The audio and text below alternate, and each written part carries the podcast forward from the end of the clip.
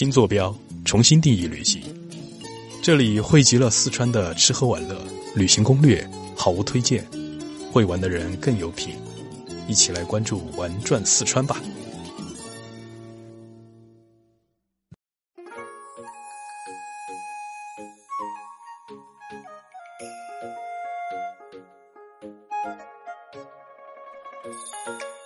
走进位于成都大邑县的安仁古镇，黑色的老爷车在窄窄的石头街巷里穿行，随处可见的洋马儿、洋火等颇具年代感的店招，还有那发出当当当清脆铃声的有轨电车。世界旅游组织评价说，它是旅游者了解近代中国人怎样生活的最佳去处。为何这么说呢？带着这个疑问。和我一起走进上世纪二三十年代的安仁古镇吧。安仁古镇建于唐代，兴盛于民国时期，至今已有一千多年历史了。安仁取仁者安仁之意而得名。在解放前，安仁古镇一共出现了三个军长、九个旅长、十八个团长，因此安仁还有三军九旅十八团之称。这里是中国规模最大、保存最为完整的近代公馆文化古镇。散落在古镇上的公馆，如同历史的碎片。每一座老公馆都有一段传奇故事，拼凑在一起就是完整的百年风云图景了，涵盖了人物、命运、建筑、风俗变迁等等。安仁最早出名就在于这座四川人都知道的刘氏庄园。从前刘半城的老宅，那个吃鸭子只吃鸭舌的大地主，这也是安仁古镇的第一大看点。刘氏庄园始建于清末，直到民国末年才修建完成。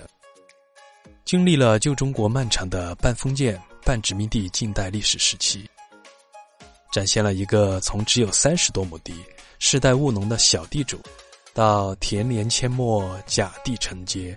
银行字号遍布川省各地，政治军事力量曾经一度控制川康两省的大地主，大军阀刘氏家族的爆发史，它具有显著的代表性，同时又体现出了西方文化逐渐东侵，并深入中国内陆的历史现象。这些特征主要表现在庄园的建筑风格上。庄园总占地面积七万多平方米。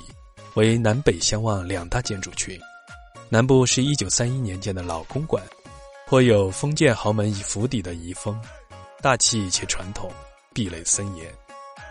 目前老公馆内展览的内容以复原陈列当年刘文彩和他家人的生活场景为主，由序馆、故宫院、刘文彩生活场景，还有享誉中外的超现实主义大型泥塑收租院这四个部分组成。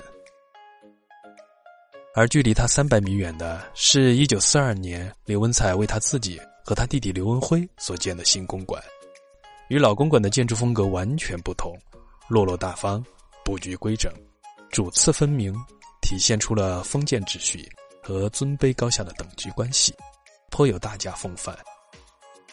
目前新馆只开放了一座大院，每一座大院呢由三个四合院的小院子组成。第一个小院子展示的是川西婚俗仪式，第二个院子呢展示的是川西人生产工具及用品，第三个院子成立的是川西民风民俗及土特产品等。建筑风格奇特的小姐楼最为众人津津乐道。小姐楼在民间又被称为绣楼、闺楼或者绣花楼。在封建时代，青年女子遭到诸多束缚。在衣食住行上都有成文或不成文的训诫，于是把少女活动限制在一定空间范围内的建筑也随之而生。我太难了。这小姐楼一共有三层，呈六面六角平面，顶层视野开阔，既可俯视庭院，也可遥望田野，透露出半封建半殖民这个特定历史时期的中西建筑特色。除了建筑风格精美以外，庄严博物馆内的奇珍异宝更是不可多得，园内有八把紫檀木工桌，四张镂花茶几，个个堪称极品，桌椅边沿镶嵌了红宝石、玛瑙、翡翠好几十颗，奢华至极，真真的是珠光宝气。园内更有金银珠宝、历代名人书画精品等等。另外，在庄园里数以万计的遗存物中，有反映近代地主阶级对农民进行残酷经济剥削的大量实物，是研究中国近代封建地主经济及其生活形态的一处典型场所。安仁古镇第二大看点是民国公馆老街、树人街、裕民街、红星街，这三条街巷修建于民国时期。是当时安仁古镇的核心区域和商业中心，整个片区共有十四个各具特色的公馆建筑，安仁中学、新亭剧院、袍歌楼、万城宴纪念碑、九大碗茶馆均罗列其中。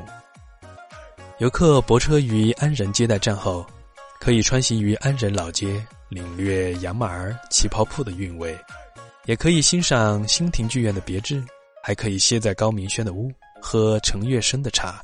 吃九大碗的餐，品红星街的小吃等等。不同于其他古镇，安仁有它复古而不艳俗的民国情调。走在这里，仿佛进入了一个一幻一真的影视场景。若不是因为旁人都穿着现代，还真以为自己穿越了呢。安仁古镇第三大看点，便是与老街、公馆群一同构成安仁古镇三大主体板块的剑川博物馆。它位于安仁古镇的南侧，由樊建川先生创建。现已开放的有二十四座展馆，是目前国内民间资本投入最多、建设规模和展览面积最大、收藏内容也是最丰富的民间博物馆。馆内共收藏文物八百余万件，其中国家一级文物就有一百三十七件，分为抗战、红色年代、地震、民俗四大主题。它打破了传统的博物馆概念，将各种业态，例如星级酒店、客栈、茶馆、商业街等等汇聚在了一起，形成了博物馆与旅游的新结合。不仅能玩、能吃、能住的舒服，还能长知识。把它和周边的景点串联起来，轻轻松松就可以安排出一到三天的行程，涵盖古镇观光、温泉养生、历史人文、手作体验等等。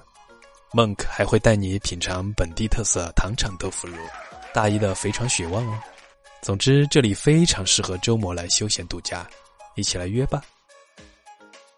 以上就是今天的分享了，记得订阅收听哦。有任何关于四川旅行的疑问，都可添加梦可的微信幺七三六幺零零五零三零前来咨询。在每期节目海报下方都有一个购物车按钮，我们甄选了许多目的地的好物推荐给大家。欢迎选购，我们下期节目见啦，拜拜。